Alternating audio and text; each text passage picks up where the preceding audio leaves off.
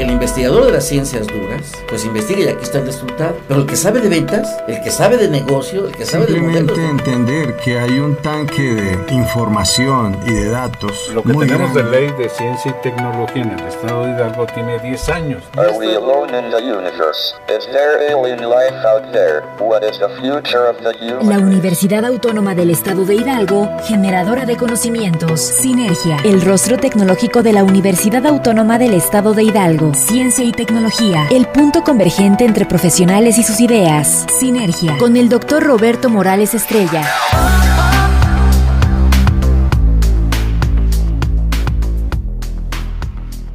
Muy buenos días, estimados escuchas nuevamente con ustedes para darles la más cordial de las bienvenidas a este su programa de Sinergia, el rostro tecnológico de la Universidad Autónoma del Estado de Hidalgo.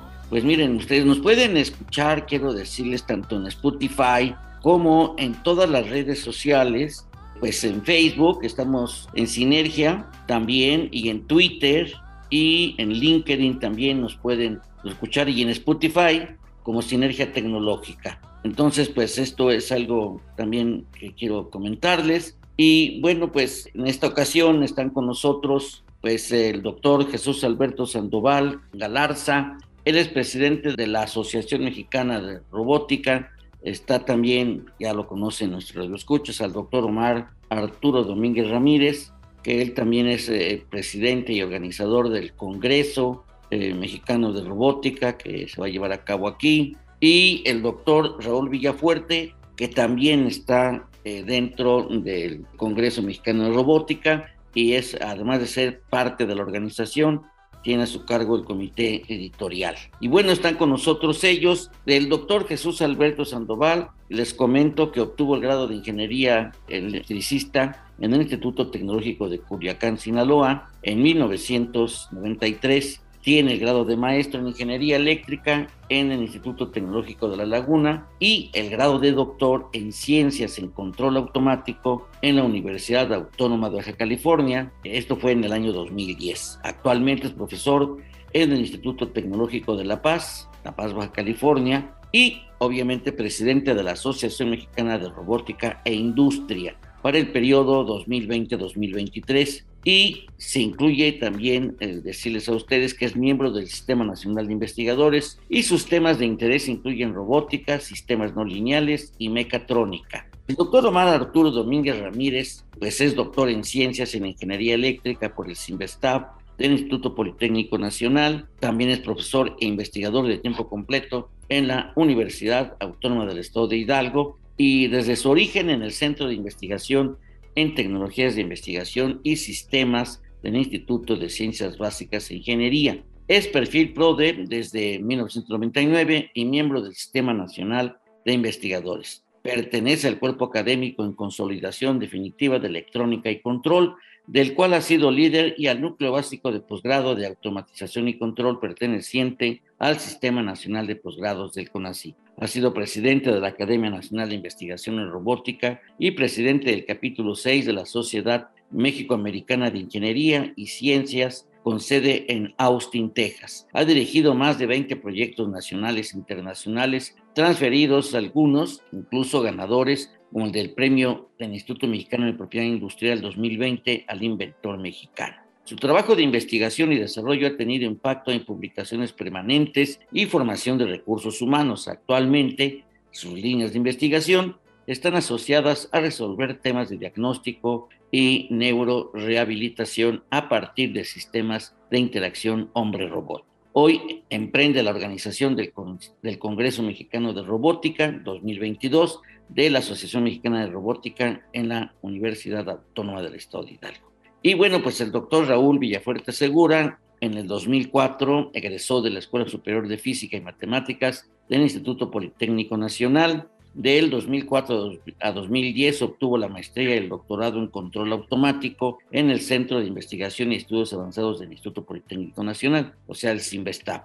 En el 2011 realizó una estancia postdoctoral en el CITIS de la Universidad Autónoma del Estado de Hidalgo y desde febrero del 2012 es profesor investigador en esta alma mater y es perfil deseable PRODEP desde 2013 miembro del Sistema Nacional de Investigadores desde el 2012, editor en jefe del Boletín Científico PADI de la Universidad Autónoma del Estado Hidalgo, IGBI, desde 2017, editor invitado de la revista internacional como Complexity Mathematical Problem and Engineering de Hindawai, indexada a JCR desde el 2018. Su interés de investigación son la estabilidad y estabilización de sistemas de retardos. Pues les comento, estimados radioescuchas, que por primera vez nuestra alma mater, la Universidad Autónoma del Estado de Hidalgo, será sede del Congreso Mexicano de Robótica. Este congreso se realiza cada año por la Asociación Mexicana de Robótica, como ya lo hemos mencionado. Pero, pues sin más preámbulos, yo les pediría a nuestros invitados que nos orienten, nos ayuden, que nos digan en qué consiste este evento. Doctor Jesús Alberto Sandoval, cuéntenos qué es este evento y cómo es que se decidió que fuera aquí en esta Universidad Autónoma del Estado de Hidalgo. Doctor, lo escuchamos. Muchas gracias, doctor Roberto Morales, eh, sobre todo por la oportunidad de, de, poder compartir con toda su audiencia este, pues este honor que tenemos como asociación de que, como bien lo menciona, por primera vez la Universidad Autónoma del Estado de Hidalgo sea la sede de este evento que año tras año pues ha, tomado un, un prestigio gracias precisamente a los investigadores y sobre todo a los estudiantes que participan, ya sea como ponentes o también que participan en los concursos que cada una de las sedes organiza de manera satisfactoria. Aquí el proceso que se lleva a cabo cada año en los congresos incluye precisamente una invitación para las instituciones de nivel superior y de posgrado para que participen en ser la sede del siguiente año. En este caso, pues gracias a la iniciativa del doctor Omar Domínguez, este, presentó una propuesta bastante interesante y sobre todo con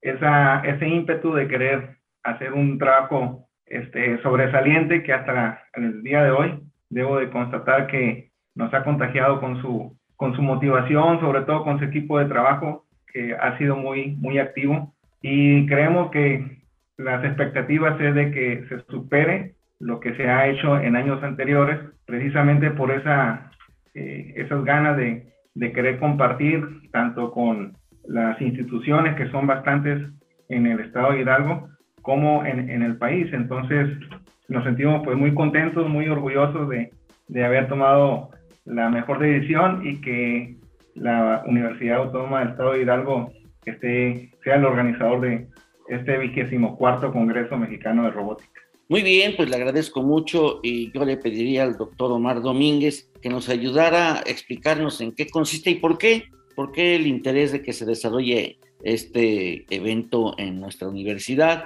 y que nos hiciera favor también de decirnos cuáles son los temas, las líneas de, pues, de lo que se va a tratar en este Congreso Mexicano de Robótica. Doctor Omar Domínguez, por favor, ayúdenos con esa información.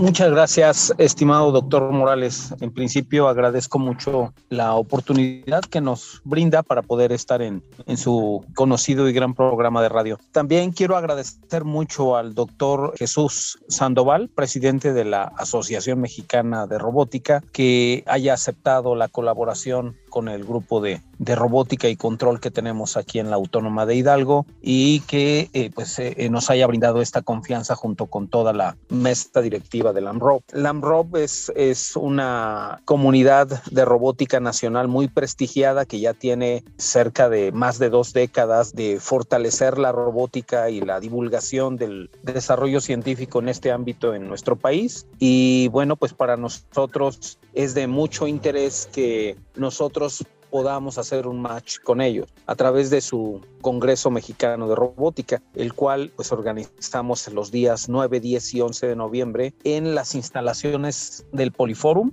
y el edificio del Colegio de Posgrado. Las actividades que tenemos programadas son muy interesantes. Inclusive estas actividades pueden ser de interés a diferentes etapas académicas de los asistentes, desde nivel eh, básico, medio superior hasta nivel superior, buscando fortalecer eh, la inquietud por la robótica, por el conocimiento asociado a, las distintas áreas que se cultivan en ella. Pensamos eh, que vamos a, tener cerca de 100 eh, ponentes en distintas temáticas eh, técnicas, ¿no? como por ejemplo robots humanoides, interfaces ápticas, robótica médica, inteligencia artificial asociada a la robótica, eh, sistemas de control moderno, eh, robótica cooperativa, submarinos, drones, entre muchas otras áreas asociadas a la robótica que se vienen cultivando en distintos centros de investigación, institutos y universidades en el país. Y es por ello que se hace una llamada o una invitación a publicar en los este,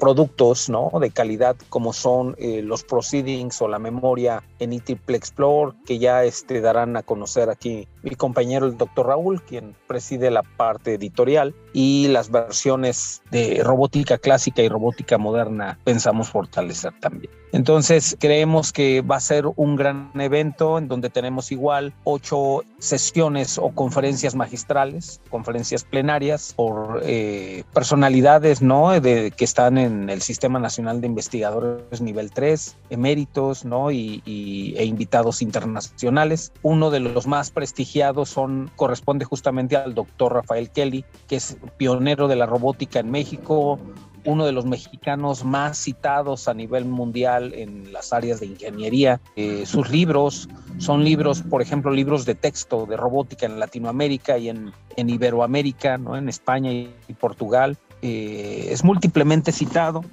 un mexicano prestigiado que nos acompañará y que básicamente es el precursor de la robótica desde hace muchos años en México.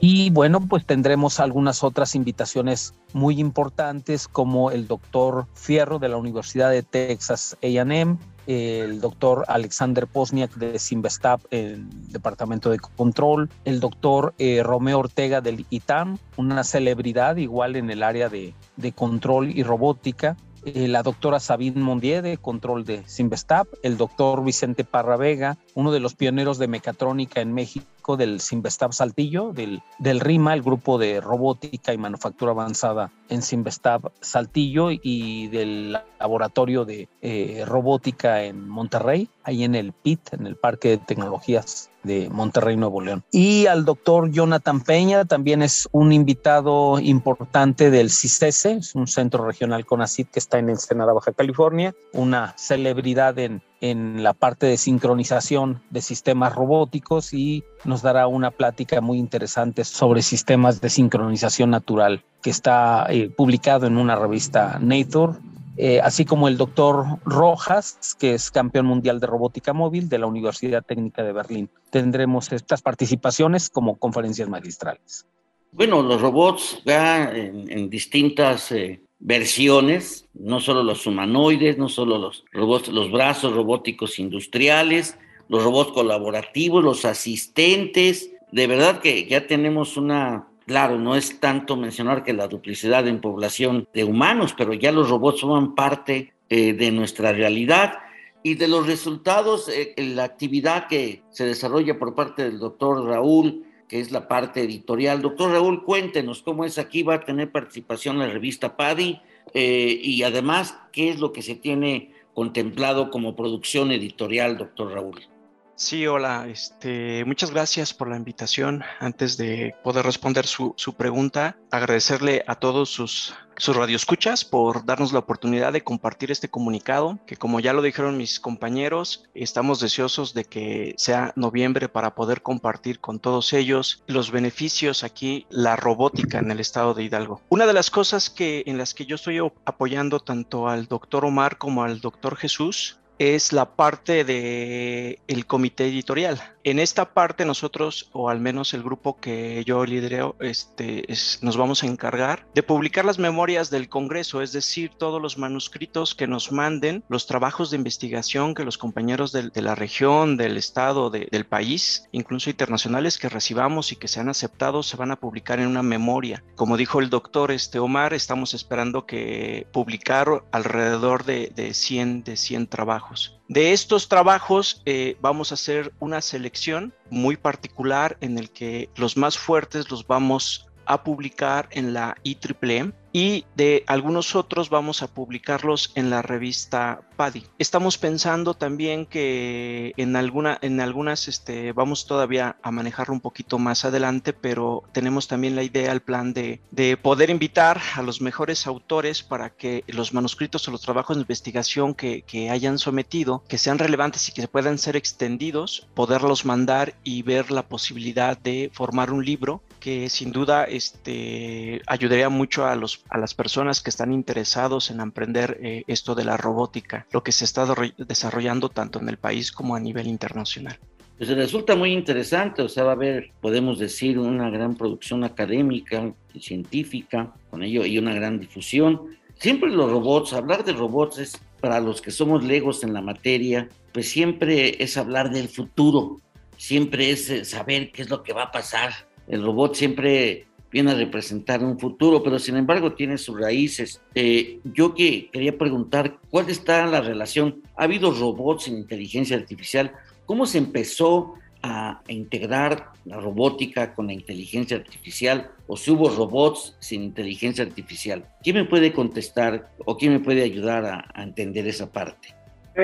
bueno, eh, digamos que la, el campo de la inteligencia artificial no es eh, digamos, mi, campo de experticio, pero eh, me parece que el origen de la robótica nace en la Universidad, de Berkeley por allá en los 60, que se empieza a, formalizar, sobre todo para llevar a cabo este, aplicación de las matemáticas en la planificación de movimientos, particularmente en un brazo manipulador del tipo industrial, y obviamente que conforme fue evolucionando el análisis de este tipo de, mecanismos, de robots manipuladores, pues eh, empezaron a surgir nuevos, nuevas aplicaciones utilizando este tipo de, estrategias o de filosofías, tanto de análisis como de diseño, donde, eh, pues motivados principalmente por emular el comportamiento del ser humano y extenderlo, pues en este caso, al control o manipulación de los robots manipuladores.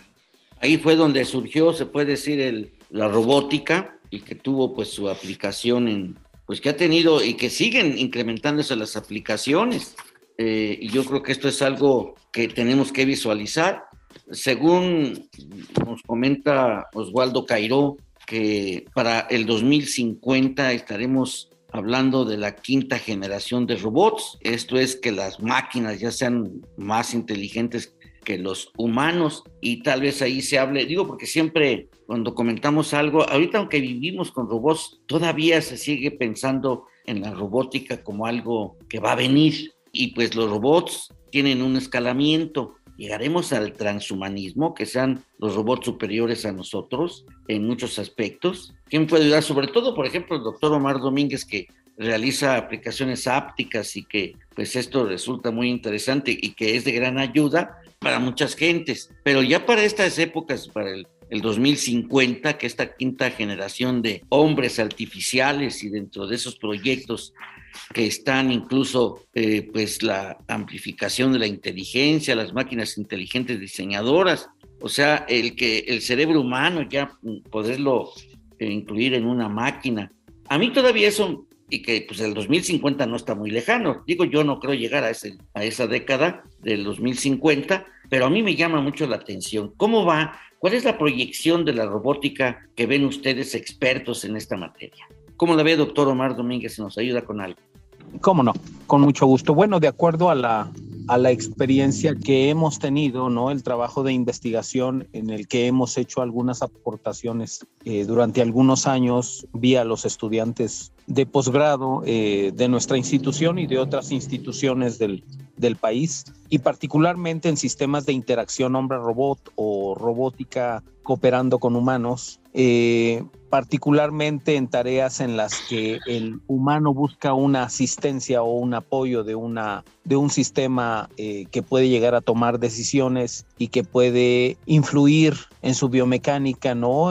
Amplificando ciertas señales que, este, que pueden ser provenientes del propio sistema musculoesquelético o señales, procesando señales cerebrales, ondas cerebrales como como la intención, ¿no? Que tiene que ver con interfaces cerebro-computadora, como eh, hay personas que no pueden tener un movimiento eh, como cuadriplégicos o como hemiplégicos que eh, están buscando una condición de neurorehabilitación con el apoyo de exoesqueletos que les permitan estimular la actividad kinestésica, ¿no? llevar información del cuerpo al cerebro a partir de propiedades de plasticidad cerebral o neuroplasticidad.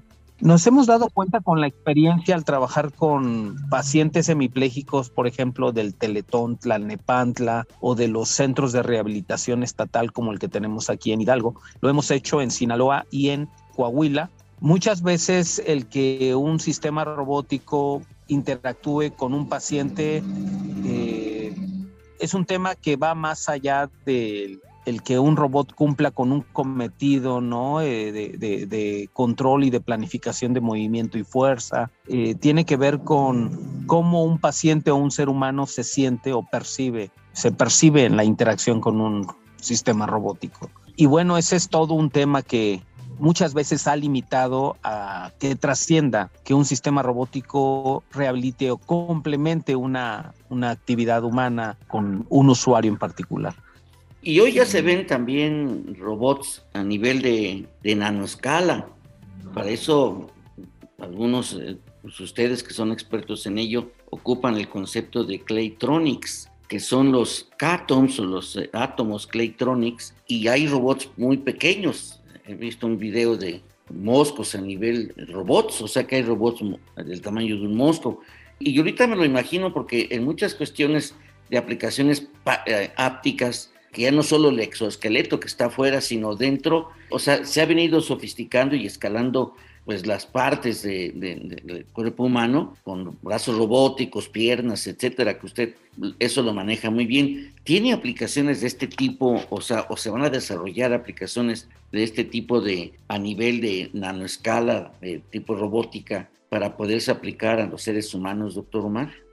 Seguramente en nanorobots hay contribuciones muy interesantes, algo que pudiera estar relacionado con la línea de investigación que yo manejo y que tiene que ver con eh, telepresencia, interfaces ápticas y teleoperación de sistemas es tener percepción que estimule justamente canales neurofisiológicos como el tacto y la kinestesia, la parte auditiva o la recreación visual que estimule la, la parte visual a partir de la, de la generación automática de un ambiente virtual que se modela o se construye instantáneamente a partir de un modelo real, en donde un sistema remoto que puede ser un, un robot pequeño y esté efectuando acciones en esa estación remota, tener percepción y conocimiento de lo que ahí acontece. Eso sería básicamente, sin embargo, pues eh, todo está sujeto a la, a la tecnología que se implemente. Un robot eh, al menos tiene cinco subsistemas, comunicación, decisión, percepción, control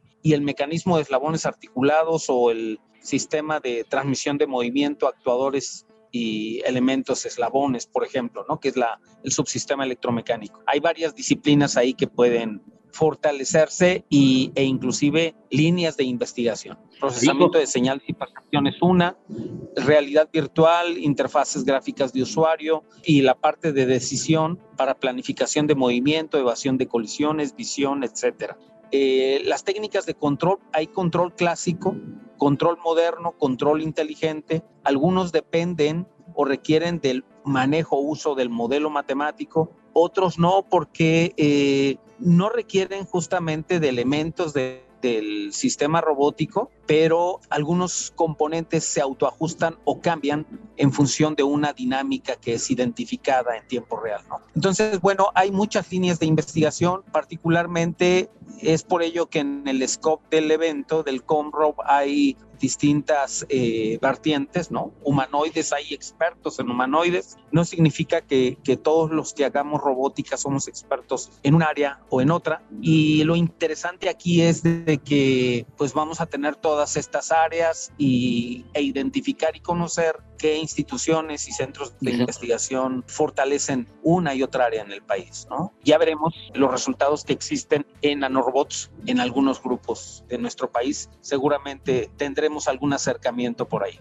Muy bien, pues nos vamos a ir a una pausa y regresamos en un momento. Y yo creo que para que ahora que regresemos nos ayude el doctor Jesús Alberto, que nos explique para nuestros radioescuchas cómo relacionamos pues los sistemas robóticos con los sistemas no lineales y la mecatrónica, cómo es que se lleva a cabo eso. Regresamos en un momento. Todas las ideas continúan en Sinergia. Regresamos. Todas las ideas continúan en Sinergia. Continuamos.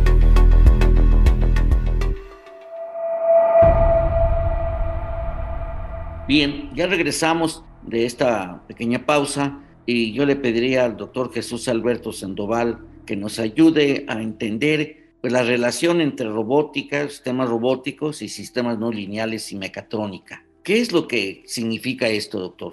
Sí, bueno, el caso de la robótica eh, realmente es un campo interdisciplinario donde intersectan pues varias disciplinas o, eh, o ramas de la ingeniería. Y el caso de las matemáticas también como uno de los elementos importantes en su estudio pues permite de, alguna manera eh, modelar matemáticamente este tipo de temas robóticos al momento de hacer eh, la modelación basado pues, en las leyes de la física, usualmente los modelos matemáticos son modelos matemáticos no lineales, de ahí que el nombre de sistemas no lineales pues estrictamente está asociado a modelos matemáticos no lineales. En el caso de la, de, de la relación que hay con mecatrónica, bueno, eh, es producto de la extensión que ha tenido lo que originalmente se conocía como robótica, los robots manipuladores, pues a una diversidad muy amplia de, sistemas robóticos basado en, una eh, definición interdisciplinaria y ahí es donde eh, la mecatrónica pues ocupa un papel especial al momento de incorporar nuevos elementos principalmente del ámbito de la electrónica, de la parte mecánica y que pues por derecho propio ha, ha venido evolucionando su, su ramificación en muchas aplicaciones de tal suerte que en ocasiones hasta hay confusión sobre qué es un sistema robótico y qué es un sistema mecatrónico. En ocasiones de manera indistinta se refiere uno o al otro de la misma manera. Entonces aquí lo, lo importante es que tanto la robótica ha promovido la mecatrónica como la mecatrónica al campo de la robótica. Entonces ha sido una sinergia muy favorable para, para ambas, ambos campos de estudio y bueno, pues las aplicaciones son más que abrumadoras eh, de la importancia que tiene en nuestros días. Muy bien, pues esto resulta muy interesante. Doctor Raúl, usted ayúdenos a comprender pues en algo esto de lo que significa la automatización robótica de procesos que está orientada hacia pues los aspectos de, de producción, y usted pues eh, sabe de automatización. ¿Cómo es esto de la, de la automatización robótica de procesos, doctor? ¿Nos puede ayudar con ello? Sí, claro, este, con mucho gusto. Bueno, aquí también, como bien lo decía el, doctor Jesús, en la parte de, control automático y automatización, muchas veces se suele tener confusión entre una y otra. A veces eh, nosotros entendemos que al desarrollar un control automático estamos haciendo automatización, pero yo creo que todavía va un poco más allá. Y tal vez yo lo podría diferenciar entre los tipos de controles que nosotros podemos implementar para realizar ciertas tareas. Por ejemplo, cuando nosotros queremos poner un sistema electrónico robótico que pueda abrir una puerta de nuestro garage, nosotros lo podemos automatizar. Sin embargo, esta automatización es una tarea repetitiva en la cual nosotros no tenemos un lazo de retroalimentación. En muchas veces no se tiene esto, en otras sí. Pero es decir, ¿a qué me refiero con un lazo de retroalimentación? Es que cuando nosotros le mandamos la instrucción a la puerta de que o al actuador, al motor de que abra la puerta del garage, este motor en ciencia cierta no sabe si ya la puerta fue abierta o no, si no hay un lazo de retroalimentación. Muchas tareas que se realizan en la industria se automatizan, son tareas repetitivas que se van realizando en procesos, se van em, haciendo de, forma continua, pero en muchas de estas tareas no se, no se, no se revisa que se esté haciendo de una forma correcta la tarea que se está asignando. Cuando nosotros hablamos ahora de lo que es un control automático, muchas veces nosotros nos referimos a un sistema en el cual hay un lazo de control, una retroalimentación. Y en esta retroalimentación hay una constante revisión de que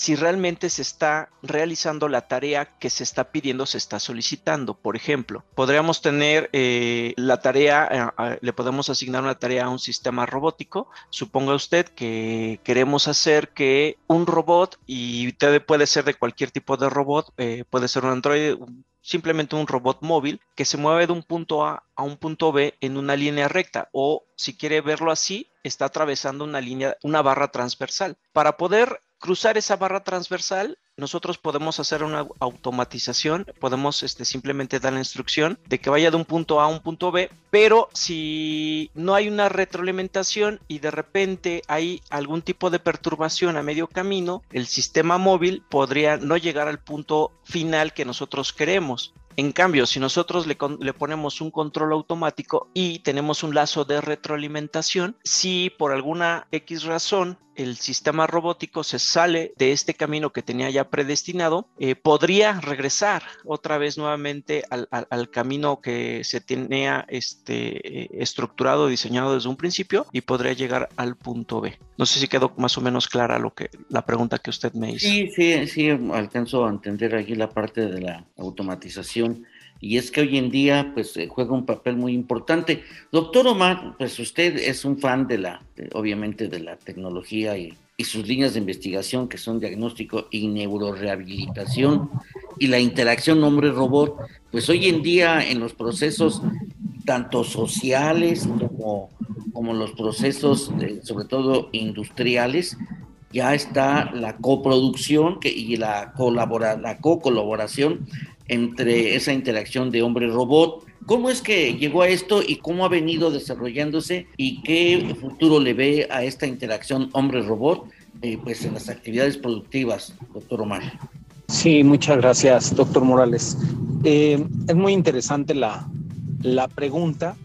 Básicamente, eh, los sistemas artificiales, los sistemas robóticos, eh, para que interactúen con un humano, haya una colaboración o una compartición de información, el robot tiene que tener percepción de acciones que el humano efectúa o emprende en un proceso, en una actividad. Inclusive puede haber una transferencia de conocimiento del humano al robot. El robot puede ser aprendiz, quien a su vez en algún momento se puede convertir en un sistema robótico experto que pueda transferir conocimiento a otros humanos aprendices. Y tal tarea justamente este tipo de sistemas que comentaba de interacción hombre-robot o sistemas, por ejemplo, una experiencia que tuvimos en el CIDETEC del Politécnico Nacional, una estancia postdoctoral que tuve allí en el 2012 sobre una plataforma de entrenamiento de cirugía oftálmica de cataratas con dispositivos ápticos. Los, eh, el tejido esclerótico del ojo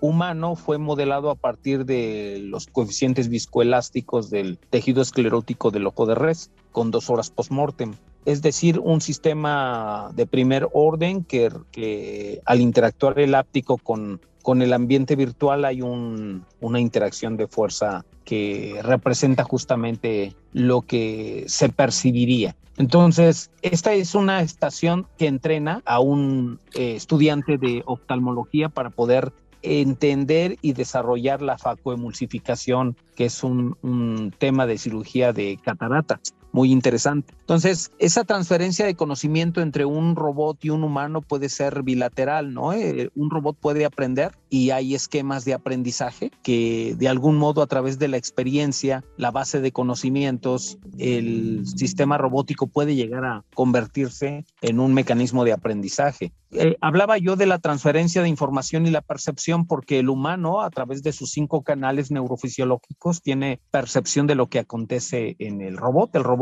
estimula su kinestesia, puede llegar a estimular el canal auditivo o la parte visual eh, que son las tres más importantes de las cinco que se, se, cultivan en la interacción entre un sistema robótico y un humano. Y un robot, ¿qué es lo que percibe? Por ejemplo, un sistema de visión artificial pudiera detectar eh, a través del rostro las gesticulaciones y procesando señales eh, biomédicas y la señal, las ondas cerebrales, aducir un estado de ánimo. Por ejemplo, el robot puede tener percepción de tristeza, de alegría, ¿no? En, en un humano a partir de, de correlacionar la, identificación de la gesticulación con un sistema de visión de robot y con las señales biomédicas y las ondas cerebrales, entre otras variables que puede él extraer del humano, inclusive cuando el humano no se percate de que eso acontece. De algún modo esa comunicación es la que es requerida para fortalecer la contribución o la participación entre un sistema robótico y un humano. Por ejemplo, eh, los mecanismos de evaluación de desempeño de sistemas robóticos que interactúan con los humanos están basados justamente en la carga de trabajo, en la demanda temporal, en la demanda física, en el nivel de estrés, en la frustración que un humano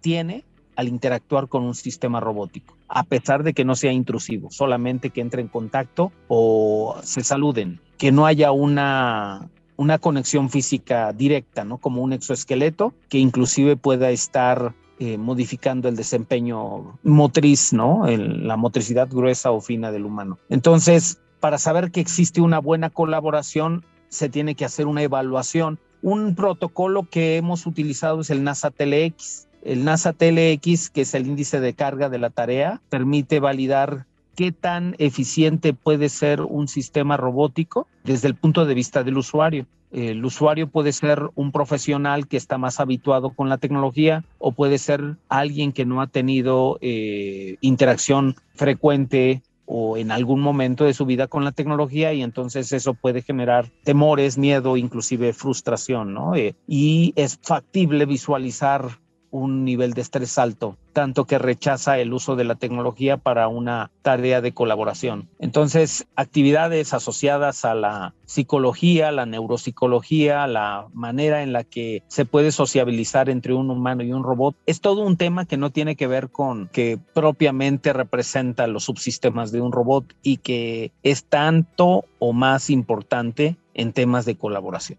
No, pues es que es algo sumamente apasionante, definitivamente. Yo hago estas preguntas porque lo que quiero es que la gente, nuestros escuchas, vean lo interesante que es esto y, que tenemos, por ejemplo, este planteamiento que usted hace, pues nos, nos lleva a que tenemos que aprender a convivir con robots.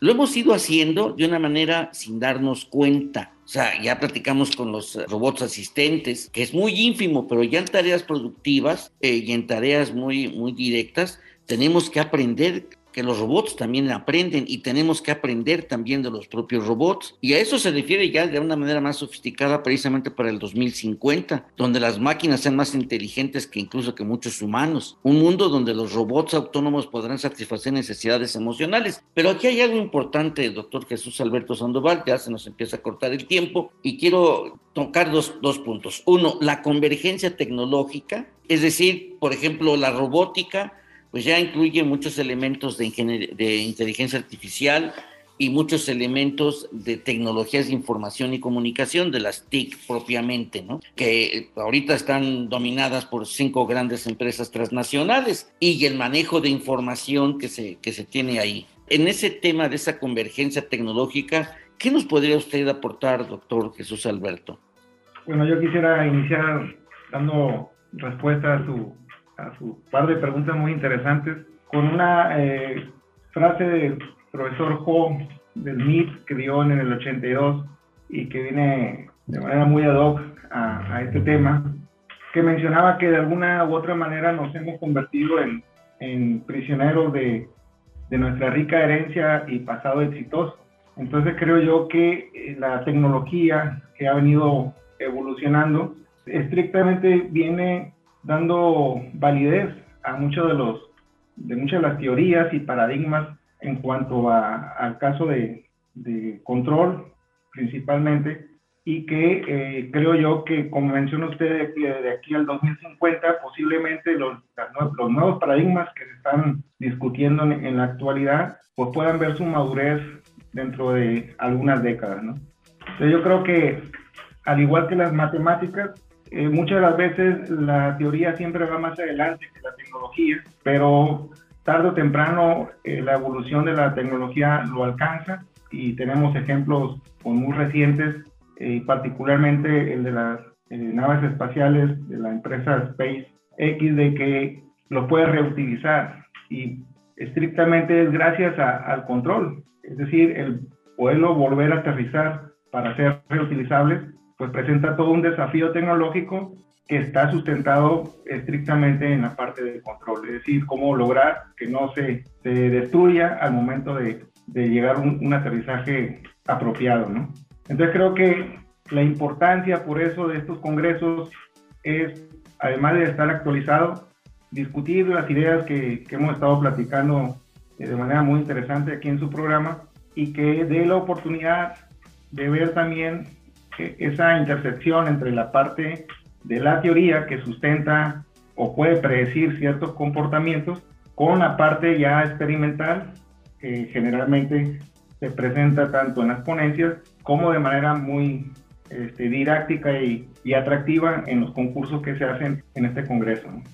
Definitivamente, resulta muy interesante su respuesta. Pues como dice Dexler, lo que podemos hacer depende de lo que podemos construir y creo que eso fue muy importante. Un tema que no veo en los temas de ustedes del Congreso, pues es la ética. Sabemos que Isaac Asimov aportó algo, pero que no he visto que se escale y es que hay robots que, por ejemplo, Boston hace un robot que luego pueden ser como perros de vigía en la frontera y los programan para eso, como hay robots muy nobles. Decía Isaac Asimov en su primera regla, un robot no hará daño a un ser humano, ni por su inacción permitirá que un ser humano sufra daño. Y la segunda regla decía, un robot debe obedecer las órdenes dadas por los seres humanos, excepto si éstas entran en conflicto con la primera ley. Y la tercera, un robot debe proteger su propia existencia en la medida en que no entre en conflicto con la primera y la segunda ley. Podrían ser las bases de una ética tecnológica, pero yo veo que esto es mucho más complicado hoy en día. Claro que Europa ha puesto más, más reglas, incluso hasta que los robots deben de pagar impuestos, como los vehículos, por ejemplo, pero esto nos lleva precisamente pues a entrar a un tema también muy, muy delicado, la, ética en la tecnología y en la robótica sobre todo, pero pues eh, porque hay aviones, hay drones con una autonomía y con una programación que a veces es muy destructiva. Pero eh, estaba yo viendo que en la página de la Asociación Mexicana de Robótica, yo creo que a mí me gustaría ver ahí los servicios que da la asociación. No veo los servicios que pudieran dar pues a, los que no solo no solo orientados, yo creo que ustedes probablemente están eh, eh, orientando sus esfuerzos y todo hacia la parte científica, hacia la parte a los propios especialistas.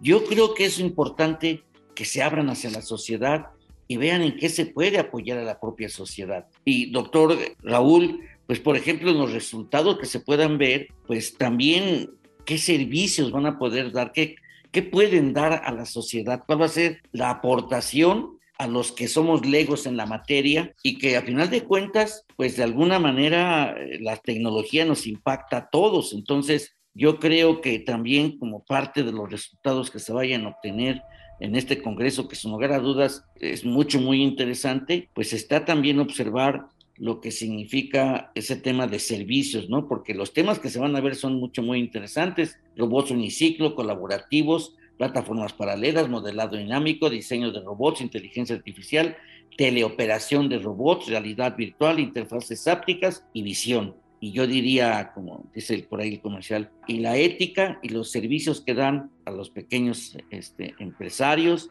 ¿Qué es lo que podemos nosotros contribuir sobre esto? Por favor, en un minutito, si alguien me puede ayudar con eso, dos minutitos, porque el tiempo ya apremia. Y ya, además, ¿qué costo va a tener registrarse, participar en este interesantísimo pues, eh, evento de primer congreso de robótica que se lleva a cabo en nuestra Universidad Autónoma del Estado de Hidalgo? Ayúdenme, por favor, a contestar esto pues, en el menor tiempo posible.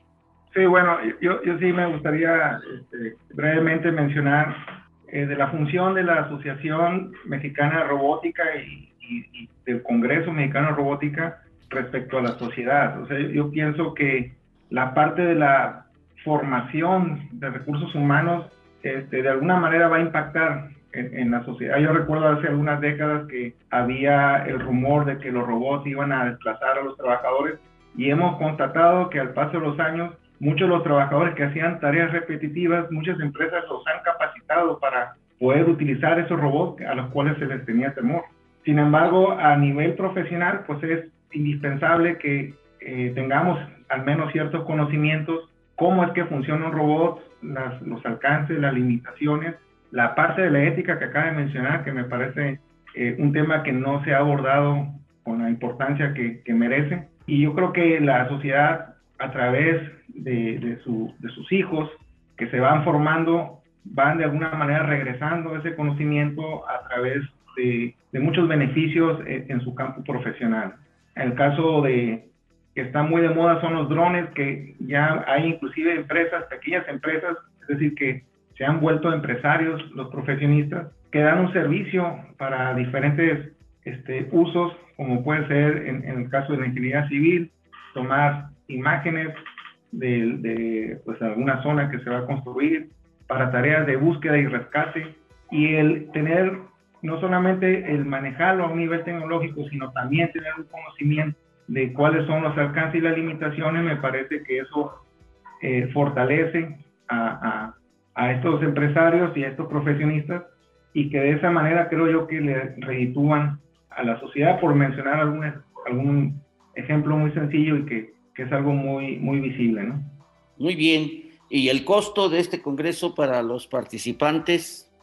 El costo, estamos en este momento definiéndolo para que sea lo más atractivo posible. No, no se ha definido una cifra, pero indudablemente que va a haber mucho eh, el, el, apoyo hacia estudiantes principalmente, que sea un costo prácticamente simbólico, porque nos interesa, la asociación no es un es una asociación sin fines de lucro, lo que pretendemos es hacer llegar todo este tipo de actividades a la mayor cantidad posible de, participantes, principalmente con los estudiantes. Entonces, de entrada a, la Universidad este, Autónoma del Estado de Hidalgo se le va a ofrecer inclusive un 50% de los costos que se, que se establezcan, ¿no? De, descuento. Entonces, no, no, no pretendemos eh, sacar ganancias, ni mucho menos, sino básicamente este, que el, el, evento sea autofinanciable y que vaya la mayor cantidad posible de, estudiantes. Muy bien, pues eh, doctor Jesús Alberto Sandoval Galarza, presidente de la Asociación Mexicana de Robótica e Industria, nuestra gratitud por compartirnos estas aportaciones de científica en robótica y pues por representar a esta asociación y este congreso. Doctor Omar Arturo Domínguez Ramírez, profesor investigador de tiempo completo en nuestra alma mater y pues también del Centro de Investigación en Tecnologías de Investigación. Pues le agradecemos a cada uno de ustedes y también, sobre todo, a nuestro eh, doctor Raúl Villafuerte Segura, profesor investigador de nuestra alma mater también y editor en jefe del Boletín Científico PADI de la Autónoma de Estado de Hidalgo, IGBI, desde 2017. A los tres, nuestra gratitud infinita por pues ilustrarnos en este apasionante tema de la robótica y que pues cada vez, cada vez lo tenemos que, nos tenemos que ir involucrando porque ya es una realidad, ya es una sociedad tanto de, tanto de seres humanos como de robots. Les agradezco infinitamente sus aportaciones y yo estoy seguro que van a tener un éxito rotundo en este evento. Si me permiten, pues iremos dando mayor información en la medida de lo posible desde aquí hasta que se lleve a cabo este gran evento. Muchas gracias, muy amables, no me resta más que agradecer en los controles a Paola Juárez y a nuestra directora de radio, Claudia Noemí Muñoz Arabia, y a todos y cada uno de nuestros radioescuchos, a nuestros radioescuchas, perdón, que nos hacen el favor de, pues, de distinguirnos con la generosidad de su tiempo para compartirles lo que está haciendo la Universidad Autónoma del Estado de Hidalgo siguiendo una gran huella que es de nuestro, de nuestro líder, el licenciado Gerardo Sosa Castellán. Muchas gracias y que tengan ustedes un día excelente. Y cuidémonos porque todavía el COVID anda suelto. Ya menos, pero todavía. Muchas gracias y que tengan ustedes un excelente día. Gracias por escucharnos. Por hoy, las ideas se vuelven a dispersar hasta la próxima emisión de Sinergia